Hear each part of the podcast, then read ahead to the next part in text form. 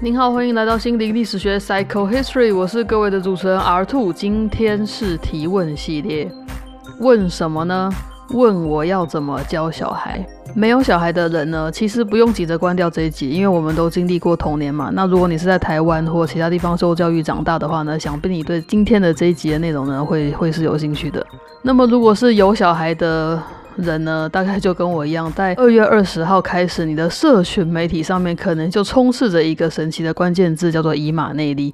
我一开始呢还想说，哎，怎么突然上帝要与我同在，是不是一个 sign？No，他讲的是，其实我常常经过的以马内利呢，以马内利是一间补习班，它主要教的是英文，然后呢，他们在师大路六十四号。为什么会那么清楚？因为师大路六十四号就是真正师大路最核心、精华中间的那一区段的地方。所以，如果你对师大的星巴克啊，或者是那个什么神威影印店还有印象的话，其实就在那个前后而已。以马内地补习班就在那里哦。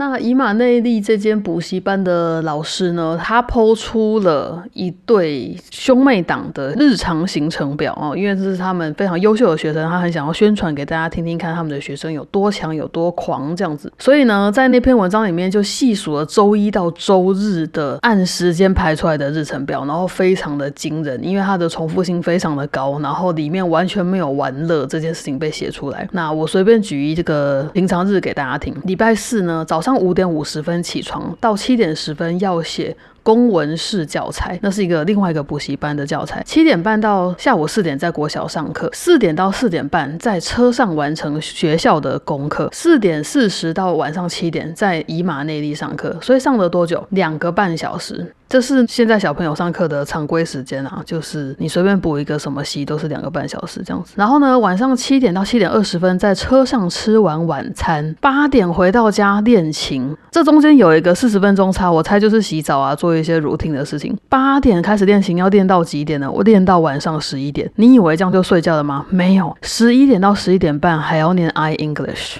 所以他每一天接触英文时间是三个小时，然后才能去睡觉。那这个是平常日，对不对？如果是礼拜六、礼拜天的话呢，其实是一样。早上五点五十分起床写公文式的教材，八点到九点复习学校的功课，九点半到十一点半呢在公文教室上课。下午呢是补习时间，下午两点到四点半会上作文课，然后晚上七点到八点呢会上游泳课。晚上九点到十一点会练琴，十一点要念 I English 半小时才能去睡觉。那礼拜天的话呢，没有补习时间，主要是写教材、念 I English，还有练琴。但是呢，如果遇到家里有行程或者是比赛或期中考的话，就会调整成准备比赛啊，或者是准备学校课业这样子。那这个非常精实的工时非常长的日程表呢，就获得了网友的赞叹。但主要呢，如果本来只有这么客观的事实的话，可能也不会爆红。爆红的原因是，偷这个文章的老师叫做 Teacher Wayne。Teacher Wayne 呢，在那个文章的底下呢，非常佩服他的这两位学生，认为呢，他们家的行程表真的是他看过最满的 schedule 了。哇，他觉得大家都一定跟他一样，佩服到下跪了这样子。然后呢，他还强调说：“我知道有人会觉得孩子这样很苦，可是他们的妈妈说，两个孩子呢乐在其中啊。我也常常看看到他们都带着笑容，他们做什么都做得很棒。他们呢，除了把书读好之外呢，我相信他们在音乐中也能获益良多。然后最后就可以跟妈妈的期许一样，成为成功的人士。这就是我们以马内利的优秀同学哦，他们都大放异彩呢。然后下面还附了兄妹两人参加钢琴演奏会的一些影片，这样子。我看到这边的时候，真的是。”真的是吓傻了。首先，我先不管这个 Teacher Wing 他自己的其他 po 文是怎么样，因为这个人呢已经被德州妈妈没有崩溃的这位德州妈妈痛批到体无完肤了。他痛批的点有两个，第一个是填鸭式的教育，第二个是他英文实在太烂。他不懂为什么一个开美语补习班的人英文可以烂成这样，然后还敢教这两个优秀的孩子。那这一点呢，我就不赘述，我只需要从一个非常简单的点提出我对 Teacher Wang 的一点小小的质疑就可以了，就是非常基础的个 Teacher Wang 的称呼方法，我完全的不懂。我一直到长到非常大，然后我自己的小孩也上了幼儿园，我才发现，原来在台湾把教美语的老师称为 teacher 加上他的名字是一个普遍现象。比如说 teacher John 或 teacher Daniel，我觉得实在是匪夷所思诶，我我不懂为什么这样，因为我小时候上的英文完全不是这样的，我每一个老师都必须称呼他为 Mr 点点点或 Mrs 点点点。比如说我必须叫他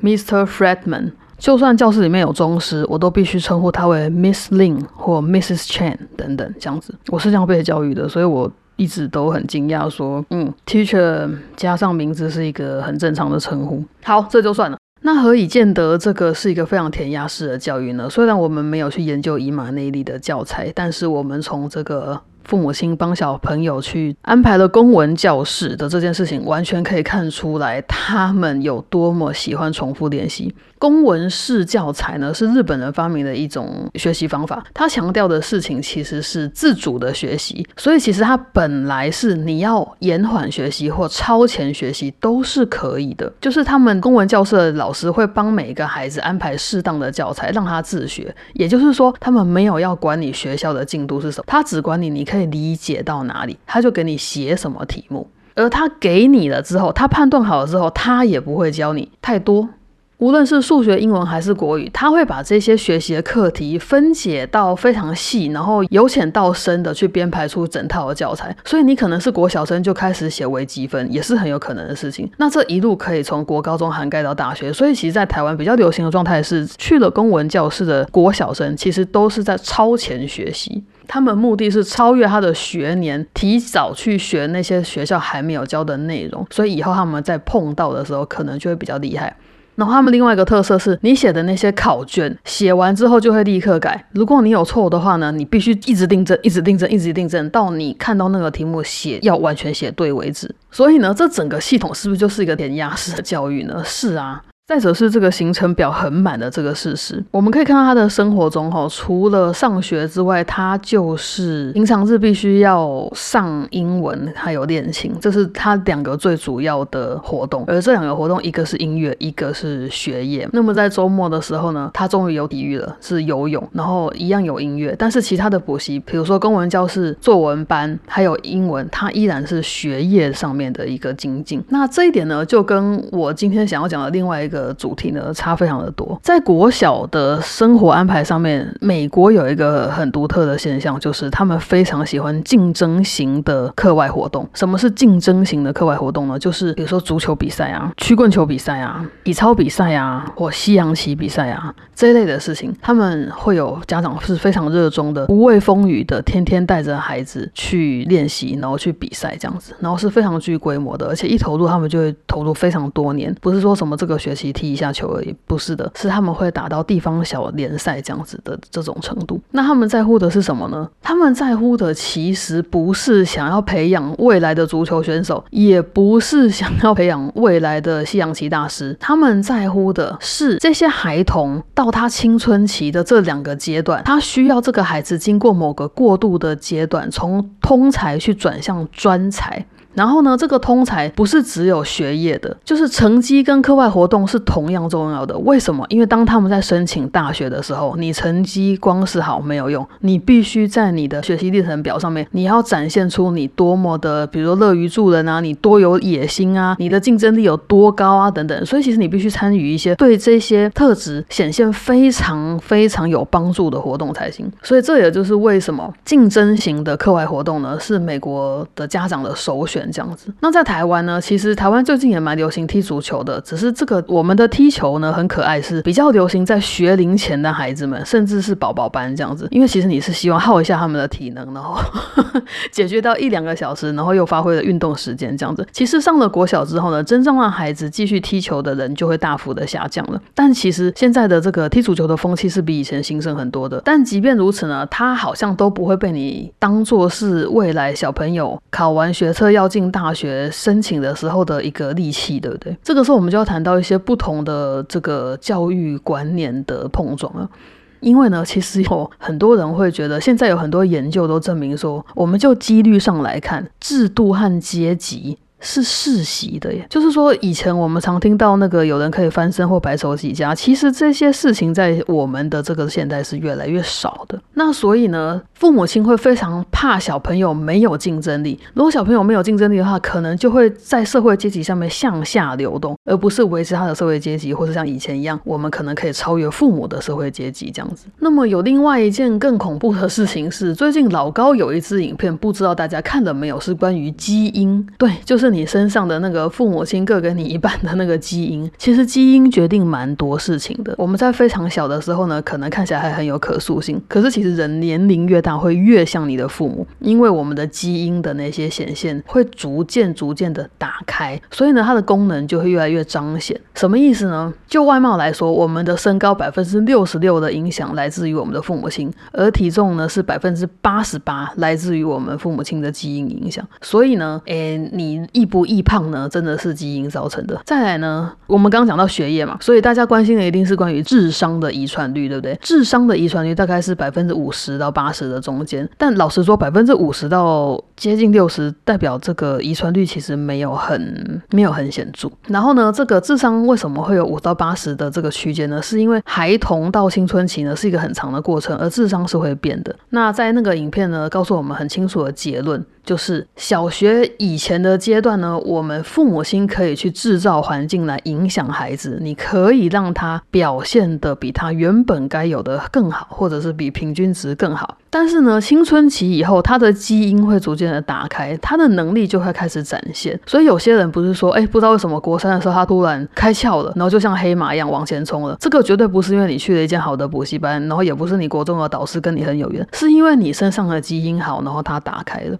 那么在青春期开悟的孩子，其实能力就不太会下降，除非他面对了非常重大的家庭变革，生长环境有很大的毁损或者是改变，不然呢，其实他如果在一个很稳定的环境上长。大的话，青春期所拥有的能力以后会有，那意思是什么？意思就是小时了了那句话是真的。你在小学阶段被逼出来的成绩，可能不是你原本很简单就可以表现出来的成绩，你可能是用努力把它努力出来的。好，所以在小学阶段呢，我们可以透过环境让孩子努力去达到更好的成就。可是青春期之后，如果他还达不到某些你认为的标准的话，其实你要检讨你自己啊，一定是这个父母亲的基因其实就是有其限制的。所以有些人青春期之后学业成绩会变好，但也可能就变差。相对来讲呢，性格这个人的个性或他怎么样去处理事情的脾气呢？这个性格的遗传率其实有百分之五十。所以其实是什么？就是基因的影响并不是很大。也就是说，在青春期之后，更重要的事情是父母应该好好去培养你的孩子的性格跟他的三观是否正确，这才是比较重要的事情。这个时期的孩子才是需要你好好去陪伴他的心情的。所以是不是跟很多人的这个教观念有点相反了。十二岁以前都对孩子很宽容，然后都很有同理心，然后觉得他很可爱，然后希望他快乐成长。可是进国中之后，发现，哎，你为什么成绩都不会起来？就开始对他很凶，或者是跟他做一些非常严肃的对谈，然后给予他一些非常错误的期望，这样子啊，就是 其实是可以避免的啦。哈，如果我们有知道不同的资讯的话呢，或许我们就不会做出无用的期待，这样子。再者是以马内利他宣扬的价值呢，在他赞颂这个很忙。的行程表的同时，他其实显现出的另外一个价值观就是受苦是必要的。他认为人要吃得苦中苦，才会成为人上人。但是呢，我们现在其实很多的研究都发现，受苦真的。不一定是必要的。人如果会有伟大的成就，甚至人如果会有伟大的创作呢？受苦真的不是必要的。再者，其实如果你有一个非常好的天赋，你只付出一点点的努力，就会获得比其他人还要巨大的成功。所以，其实大家应该去找的是你的天赋在哪里这件事情。这个老高有另外一集叫做“大器免成”，诶。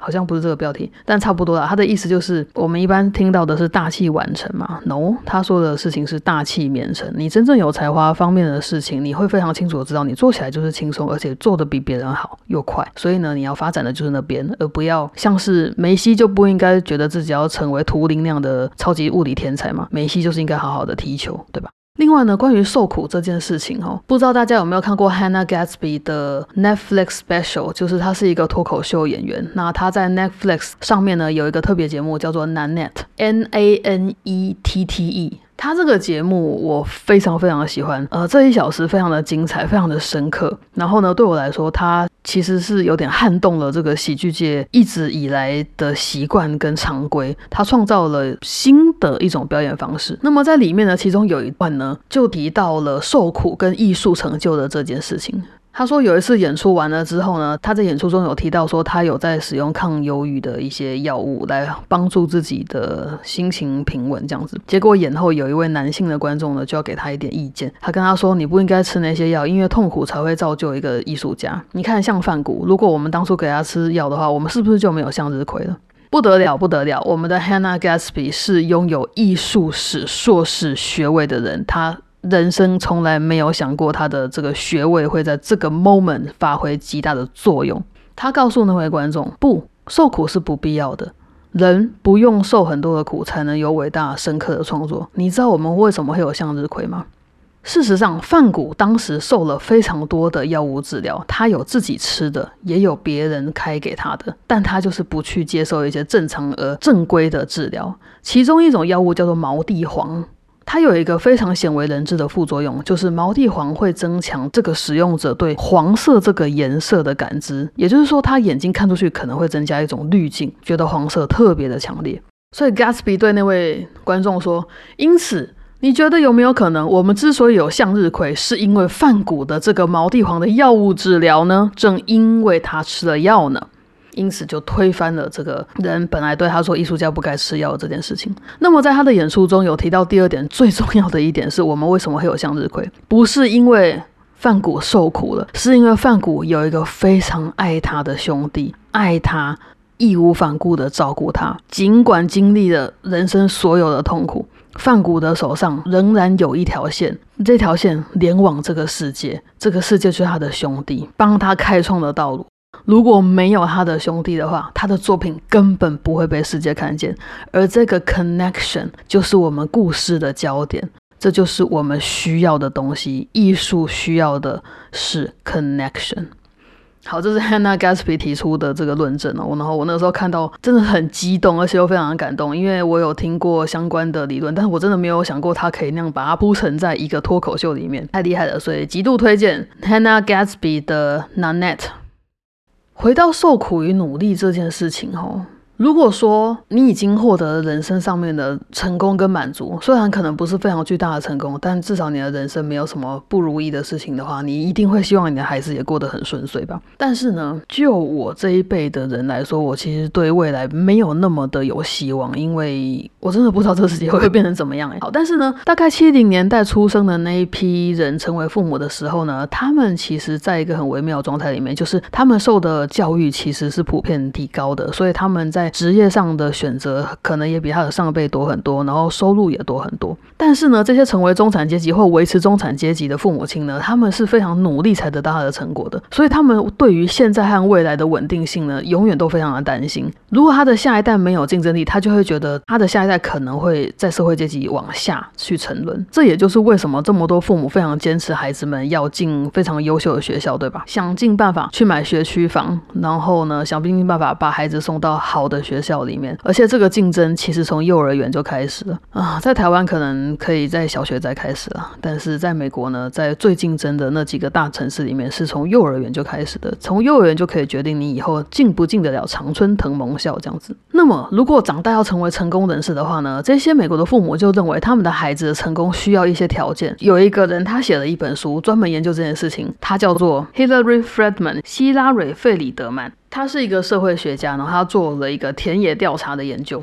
他把这个竞争的心理呢，下了一个名词，叫做童年竞争资本。就是说，这是一种 capital，而且是从童年开始累积的一种 capital。所以呢，这些父母期望在孩子身上累积呢，是这样子的东西：童年竞争资本。这本书田野调查时间，我猜应该是两千年后做的，但是呢，一定是在二零一三年之前，因为出书时间是二零一三年。那台湾没有翻译本，是中国有翻译本，中国翻译是在二零二三年把它出出来的。这本书叫做。Playing to win 就是玩到制胜嘛，中文翻成一击到底啊，我不知道为什么要这样翻。一是一二三的一，击是激烈的击，到底就是到底。好，所以呢，在竞争环境中抚养孩子呢的这个研究呢，根据 Hillary Friedman 所做的田野调查呢，他就得到了一些结论。然后他 focus 的人非常有趣，是他只 focus 中产阶级。而且呢，主要是上层跟普通的中产阶级。什么是他研究里面的上层中产阶级呢？就是双亲的学历都在大学以上，然后是双薪的家庭，在这个双薪结构里面，有一个人从事中上层以上的管理工作，这是 upper middle class。那么他有一个 lower middle class，就是普通的中产阶级的话，就是一对夫妻里面学历只有一个是大学，然后他可能从事基层的白领工作。他研究了九十五个家庭，这些家庭散布在美国东岸的大都市，大概两个地方。那么这些家庭呢，upper middle 上层的中产阶级有四十六个，中层大概三十八个。下层有八个，工人阶级有八个。这个作者选择了三种课外活动来做研究：第一种是西洋棋，第二种是足球，第三种是竞技式的舞蹈。等一下我会解释什么叫做竞技的舞蹈，竞争的有比赛的舞蹈。如果我们从教育程度和收入程度来衡量这些父母亲的话呢，最有钱的是。足球小联盟的家长们，然后呢，教育程度最高的是西洋棋和足球联盟的父母们。那么就种族来分的话，足球联盟几乎都是白人，占百分之九十四。舞蹈班的父母亲呢，组成比较多元一点，大概白人只占了一半，其他呢是有各种族群。那么这些家庭里面呢，总共访谈了几个孩子呢？他总共访谈了三十七个孩子，全部都是六到十二岁的小朋友，男女各半，有七成的小朋友是念公立学校。那么在这之中呢，有二十八个白人，三个混血儿，三个亚裔，两个非裔，一个西班牙裔。在这一群小朋友里面，三十七个小朋友里面，十三个下西洋棋。十三个踢足球，十三个踢足球的里面呢，有两个男孩也有下棋，十一个跳舞，在这十一个跳舞的人之中呢，有两个女孩也有去踢球。也就是说，西洋棋跟足球有重叠，跳舞跟足球也有重叠，但是跳舞跟西洋棋不会重叠，这是一个很有趣的现象。那么，孩子在这个世界里面想要什么呢？其实，孩子要的东西非常简单。很有趣哦，他们要的其实是一个物质性的，他想要那个奖杯。那些比赛的奖杯对孩子们有极大的吸引力，孩子们可以细数他得到的每一个奖杯当时是怎么样，是什么比赛，他做了什么事情非常厉害，因此得到这个奖杯。同时，他们都会非常非常重视他们所得到的第一个奖杯。再来呢，啊，有时候不是颁发奖杯嘛，有时候比赛颁发的是奖牌，或者是一种像是硬币的勋章。那另外一种还有绶带，那些东西都非常的多。然后，如果是小女生的话呢，就很喜欢拿一只泰迪熊或什么的大玩偶，把他得到的所有的绶带跟勋章全部挂在上面，这样子。然后男孩子们可能就很喜欢在。房间里面有一个层架，然后摆上他最大最大的奖杯。那么，在这个竞争型的课外活动的世界里面呢，其实小朋友是交得到朋友，他们其实都蛮开心的，而且他们会真心的去欣赏非常强的朋友，他们完全没有受到威胁，也不会小心眼。如果你问他说：“哎，那个某某某，你觉得怎么样？”他会说：“哦，他非常的厉害，我很喜欢他，希望我比赛的时候不要遇到他。”这样子就是会知道说他很强，然后哇，可能会被他打败，可是完全不。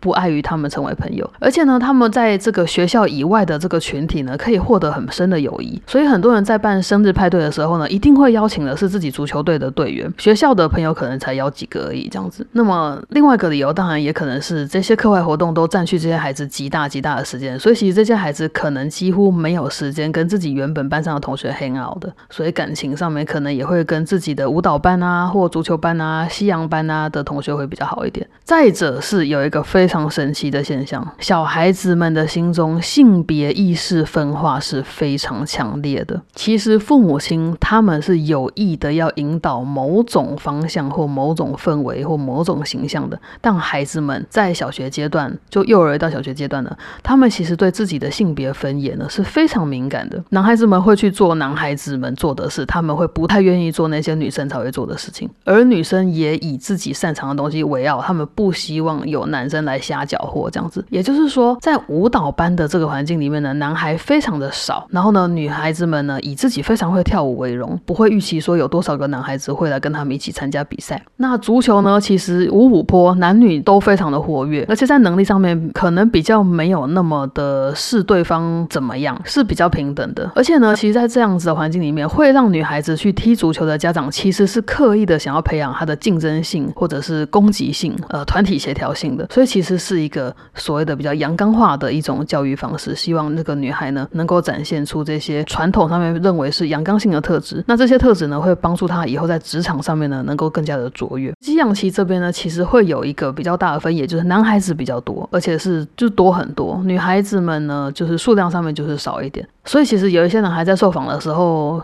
被问到说：“嘿，你觉得你下的好吗？”他说：“我我很棒啊。”那你觉得女生们下的好吗？他说：“哦，我觉得不会哦，可能没那么强吧。”这样很多男孩子们其实自己心里内建的就是女生在西洋棋这方面呢是很弱的，根本不会跟我一样强。也就是说，有一些活动还是被男孩子们保护性的圈在一个 masculinity 男子气概的活动里面，这样子。那么家长希望透过这种竞争性的课外活动，让小孩子得到什么呢？他们其实一定要面对的就是成功和失败，而且这个成功和失败是一翻两瞪眼，而且来得非常快的。你的足球队赢了就是赢了，很开心；输了你们就全部抱在一起哭，对吧？那么如果是个人性的比赛，今天下棋一定是有一个人赢，有一个人输，这个输非常的及时，马上就会发生，而且就在众目睽睽之下。所以呢，他们会得到什么？首先，孩子们会内化他们胜利的重要。要性，他们会喜欢胜利，喜欢求胜，会有好胜心。第二个是希望孩子们能够很快的走出失败的经验，就是说赶快把自己失败的经验整理好，复盘一下，然后心情调整好呢，去看向未来，一样要抱着势在必得的这个要赢的心情去学习。再来是有比赛的地方，环境都是非常高压的，所以你要学会在高压的环境下面去获得你的成功经验，这其实很难，因为怯场这种事情哈，有些人是真的练不起来的。所以呢，很多家长认为早点开始练可能会有帮助，这样子。再者。呢是，如果你要好好的学一个才艺，然后参加比赛的话，你必须学会在有限的时间里面去完成你的该学的所有的行程跟任务。所以其实你必须要自己妥善的安排你学校的课业啊，然后你要自己记得今天是在哪里练球啊，周末哪一个周末要比赛啊，并且你要在什么时间内赶快练完什么东西啊，等等。时间内完成任务呢，也是非常好的员工训练以后一定会成为一个好员工。最后呢，是我觉得一般台湾家长比较不会想到的事情，但这件事情很重要，就是孩子们要如何坦然在公共场合接受别人的。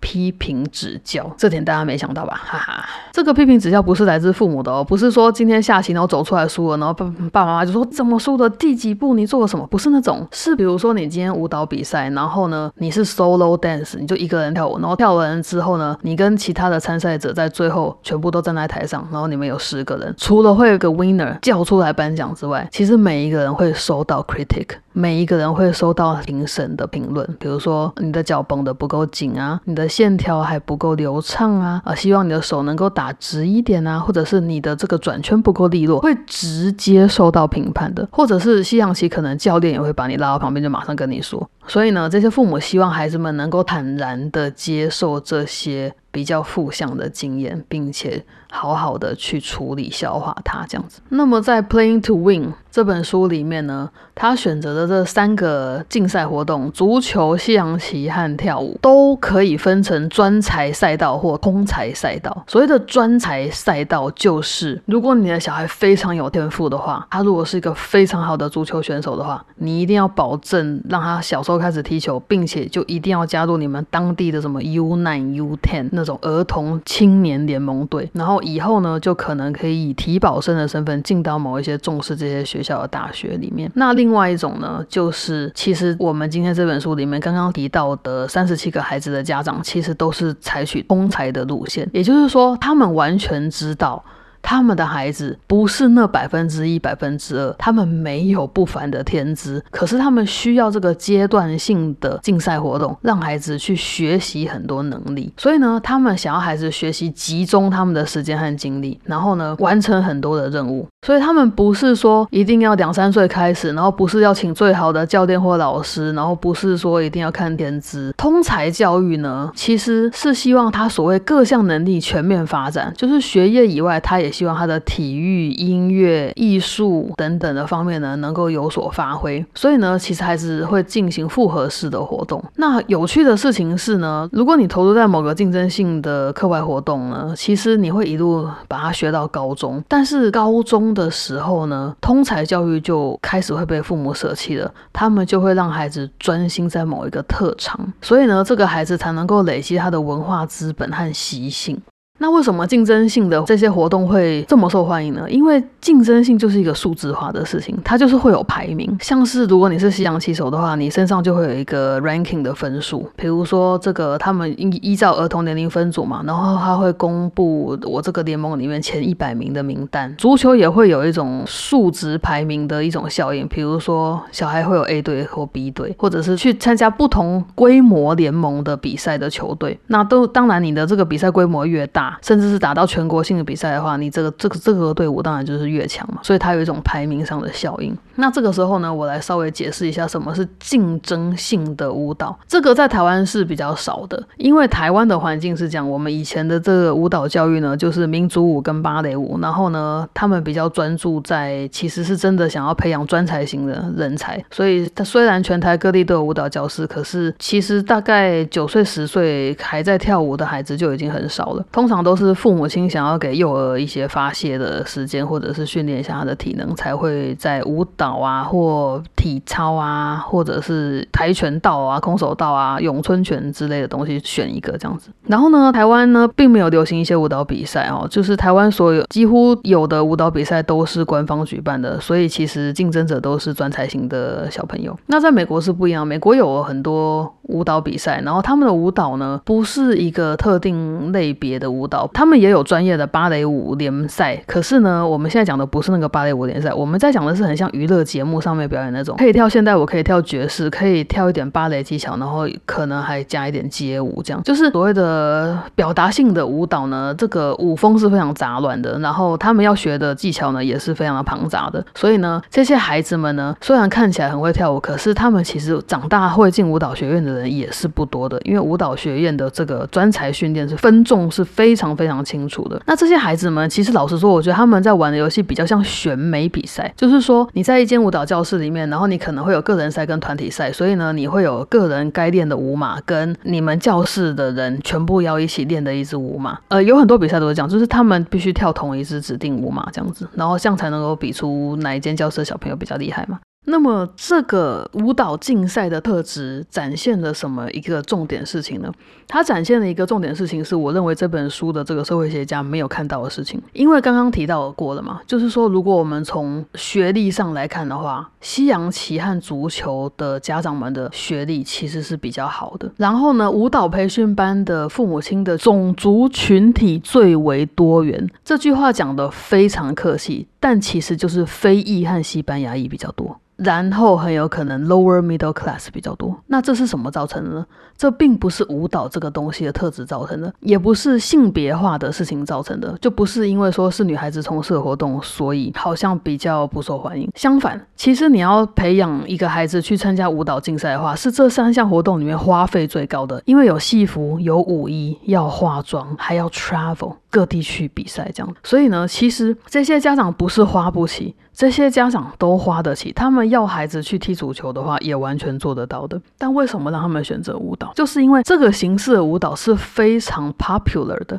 它是一个很大众的行为。整个舞蹈竞赛的概念就来自于娱乐项目，就是他们在电视上面看到的那种舞蹈比赛，是那种东西的翻版。所以其实这个东西会高尚或严苛到哪里去？其实不会的。那么足球呢，是另外一件事情。为什么他选择足球而不是篮球？因为如果他选择篮球的话，其实他没有办法去展现那个阶级的特殊性嘛。或者你干脆选马术算了。如果你这本书研究的是马术的话，那势必 就是你你针对的那个阶级要更往上一点。但我的意思是，足球在美国并不是一个草根性的活动，所以它不会像所谓的竞赛性舞蹈一样有那样子的 popular 的程度。我相信在英国，其实这两件事情是差不多的。但是这是美国，所以呢，足球在美国一点也不重要，它重要的只是团队精神而已。然后，如果真的要成为什么好的选手的话，就可能是女生才会去踢足球，因为女足，美国女足反而是很强的，男生都爱打篮球嘛。好，所以他的书中有提到说，其实，在阶层跟阶级上面，选择舞蹈的家长们的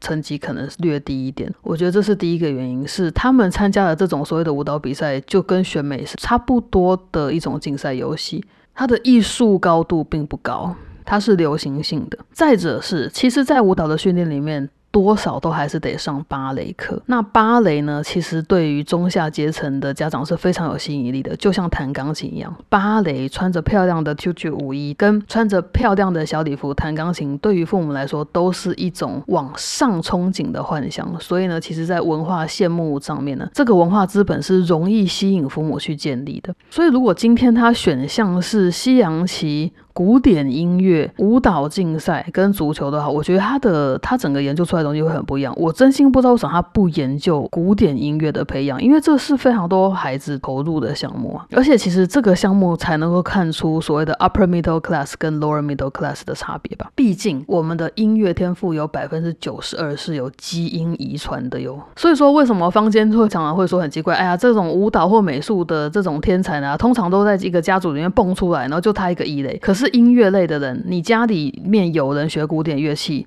你的孩子跟下下代一定每一代都有学钢琴或小提琴。为什么？除了他们的阶级复制以外，其实基因的流传也是一个重点。这也就是为什么非常多的流行乐手的二代也会成为非常好的音乐家。这是我附带补充的一点。所以并不是，我认为并不是如书中所说，舞蹈竞赛鼓励了女性化的特质，所以阶层比较低的。家长，尤其是父亲，会比较希望看到女孩长成女女孩的样子，所以呢，在中下层的中产阶级比较多人让孩子去参与舞蹈比赛，更不要说它中间有一个非常明显的落差，就是非裔的人口比较多。非裔人口的世界里面，舞蹈本来就是一个存在的东西。OK，节奏与舞蹈在他们的生命中就是存在，所以这对他来讲是草根性必然的存在啊！我已经不知道怎么吐槽了。总之，我对我对书中的这个解释是非常不满的。那不是唯一的原因，我会希望他能够写完整、写清楚一点。有那么多可以讲，为什么只写性别上面的影响呢？这完全不懂。好的，收拾一下心情，我们回到了孩子的教育这件事情。到底竞争性的课外活动对孩子是不是有很强大的帮助？跟他到底能不能成为孩子成功的内在驱力？其实心理学家发现，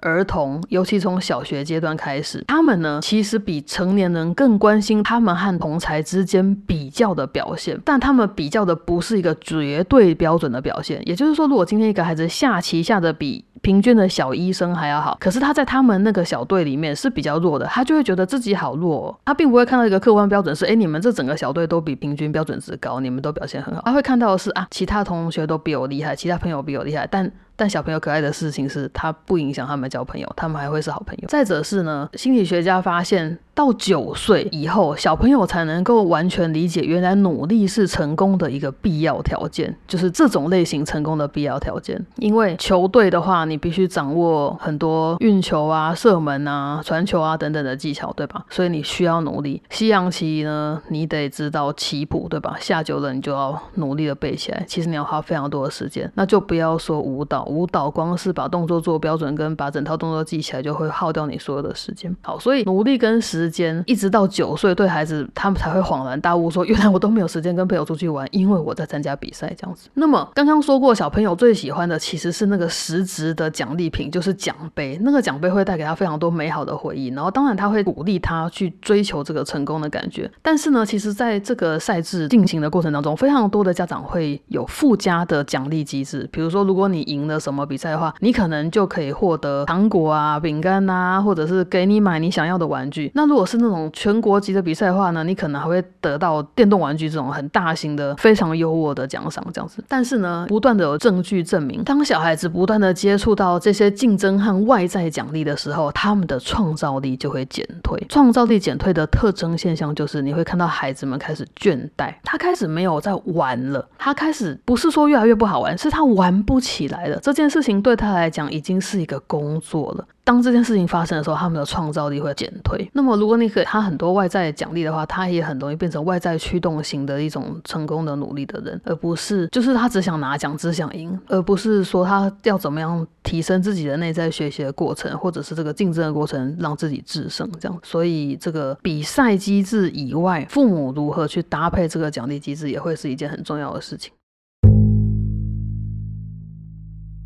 好的，最后呢，我们回到以马内利这个词。以马内利这个词本来的意思是上帝与你同在。那此时此刻呢，在二月二十号以后的这周的台湾呢，它已经成为了一种精英教育、填鸭教育的代表名词。那如果你对这个事件很有兴趣的话呢，如果你想要知道很多观点的话呢，我就推荐德州妈妈没有崩溃的观点，因为她已经写了两三篇关于这个她所研究的这个案例。德州妈妈呢，把这个 Teacher Wayne 的底查了一遍。然后呢，对他做出了一些批评指教，这样子我看起来是还算有道理。再加上呢，上周我才刚看完老高的《基因决定论》的影片，我实在是，其实我不是那种只想要强调孩子必须很快乐才最好的那种家长。我其实相信竞争啊，努力是必要的，但是我们要找到的是他到底该在哪方面努力呢？我。是一个非常重视孩子创造力的家长，他如何有创意的面对持续变动的这个世界，对我来说好像是我现在最重视的价值。所以说，英文课我还是会让他去上，但我一定不会选那种填鸭式的世界。其实我也有让孩子跳舞，而且呢，我们现在让他跳的是芭蕾，会不会会不会被骂呢？因为我跟我太太相信芭蕾是舞蹈身体的基础。呃。当然，我相信自然身体还有那些律动也是很很好的基础啊，那些直觉是非常棒的基础。只是说，我们还是觉得芭蕾是一个蛮值得投资的项目。然后，可能等到他能够掌握一点基本技巧之后呢，才会考虑让他去学街舞这样子。对，就是那种 K-pop dance。所有的小孩都想跳 K-pop dance。说真的，每次走在台北的百货区，看到那些孩子们，如果一听到 K-pop，然后每个人就可以开始稍微动起来，然后他们好像都有练过那些舞步，我其实心中是无比快乐的，因为我知道他们花了很多时间在学校，或者是去找一块空地，或者是捷运站的某个地方，对着镜子，然后可能不知道是为了学校的某个表演还是什么的，他们花了时间去练的 Queen Card 或者是 Flower。这些的舞，其实练这个是非常有意义的，因为你不要以为一首歌他们跳得完，他们是跳不完一首歌的，他们其实都只跳副歌而已，而光只跳副歌就花去他们两三个月的课后时间呢。所以跳舞的孩子不会变坏哦，因为他所有时间都被拿走了哟，跟练乐器的孩子是一样的哟，很忙的哟。好的，今天因为这个临时的台湾热议现象呢，就把之前读过的教育相关的一本书跟大家好好的分享了一下。这本书叫做《Playing to Win》，一击到底。它的章节分也非常的明确，你看标题就会知道它每一章在说什么。所以呢，对我来说，基本上如果你对历史没有什么兴趣的话呢，第一章、第二章你就可以跳掉，你可以直接从第三章开始。第三章培养童年竞争资本、通才与专业赛道的家长怎么说？还有第。六章奖杯胜利和眼泪，好胜的孩子在行动。这两章很清楚的读完之后，你其实对整本书就几乎该有的概念你就都会有了。那如果你想要一些 extra 的东西的话呢，你可以读第四章粉红女孩与足球男孩性别与竞争性的童年活动。这边讲比较多是关于性别的事情，因为他把女孩子对女孩子的期望稍微分了一下，就是有些人希望她是古典而优雅的，有些人希望还女孩子要很进取，像男孩子一样有竞争性，做出了一点这样。样子的分野，这样。然后第五章呢，指出了其实竞赛后面有非常大的产业跟商业利益，所以其实在美国呢是变本加厉的呢，持续的成长，这样子就有利可图啦。你办比赛就会赚钱嘛，然后你当教练教课什么的都赚钱啊，所以这其实是一个产业，这样子。那最后他当然有给大家结论跟一个很贴心的附录，就是如果你也是社会学家呢，你想要跟小朋友做田野调查跟访谈的话呢，他在最后这边呢跟你分享一些他的小小 paper，这样基本上是一本蛮可爱的书。然后，但是对我来讲，他年代已经有点没办法，这种书就是会有一个十年的差距，因为他调查的事情是两千出头，但是我觉得疫情之后的世界其实有不一样的，所以我相信家长们对孩子的课外活动该如何培养，然后如何能够进常春藤盟校，跟进常春藤盟校到底还重不重要这件事情，其实可能有根本性的一些颠覆的想法，这样子。呃，这本书还是蛮值得读的。书名再讲一次是《Playing to Win》，一击到底。作者是 Hillary Friedman，希拉蕊·费里德曼。译者是董应之。出版社是广东人民出版社。出版日期二零二三年的三月，所以是简体中文哦。但是你在博客来上面就买得到，而且呢，它打完折之后大概是四百多块这样。那如果呢，你今天呢，真心的觉得啊，我听这样已经差不多够了，然后好像没有必要去把这本书捞出来，可是我又很想要在心里做一些笔记，我该怎么办呢？让我推荐你一个宝藏博主，这个部落格是我自己偷偷看了很久的那种。你们有这种经验吗？就是从 PTT 时代开始追的一些部落格神人，很多人就转型了嘛。但有一些人可能就陆陆续续的还在写这样子，我都觉得这些人非常珍贵。那其中有一个博主呢，部落格的 blogger 呢，是我蛮喜欢的，看了很久的一个 blogger，他叫黄 KK。他的自我介绍是，她是一个文组的女生，然后现在在外商科技公司工作，是两个女儿的妈妈。他非常喜欢读书，他更新的速度很快。我是不知道要怎么样在那么厉害的公司工作还可以看那么多书。但如果你很喜欢看书的话呢，这就是我自己私密收藏的宝藏博主江志。你可以搜寻黄 KK 加上这个书名的标题，一击到底 Playing to Win，你马上 Google 大神就会给你那篇文章喽。而且呢，如果你听过呃这个频道头几集的第二轮班的话，他也有写过，而且他写的非常的好。好的，非常感谢各位来心理历史学这边玩。诶，过年后终于更新了，可喜可贺，可喜可贺。我还在找新的作息，不过我希望继续可以更新下去。那如果你想要聊天的话呢，一样，你可以在频道留言，也可以去 IG 的讯息盒，请记得按赞、留言、加分享、订阅这个频道，并开启小铃铛。感恩，我是阿兔，心灵历史学，下回见喽，拜拜。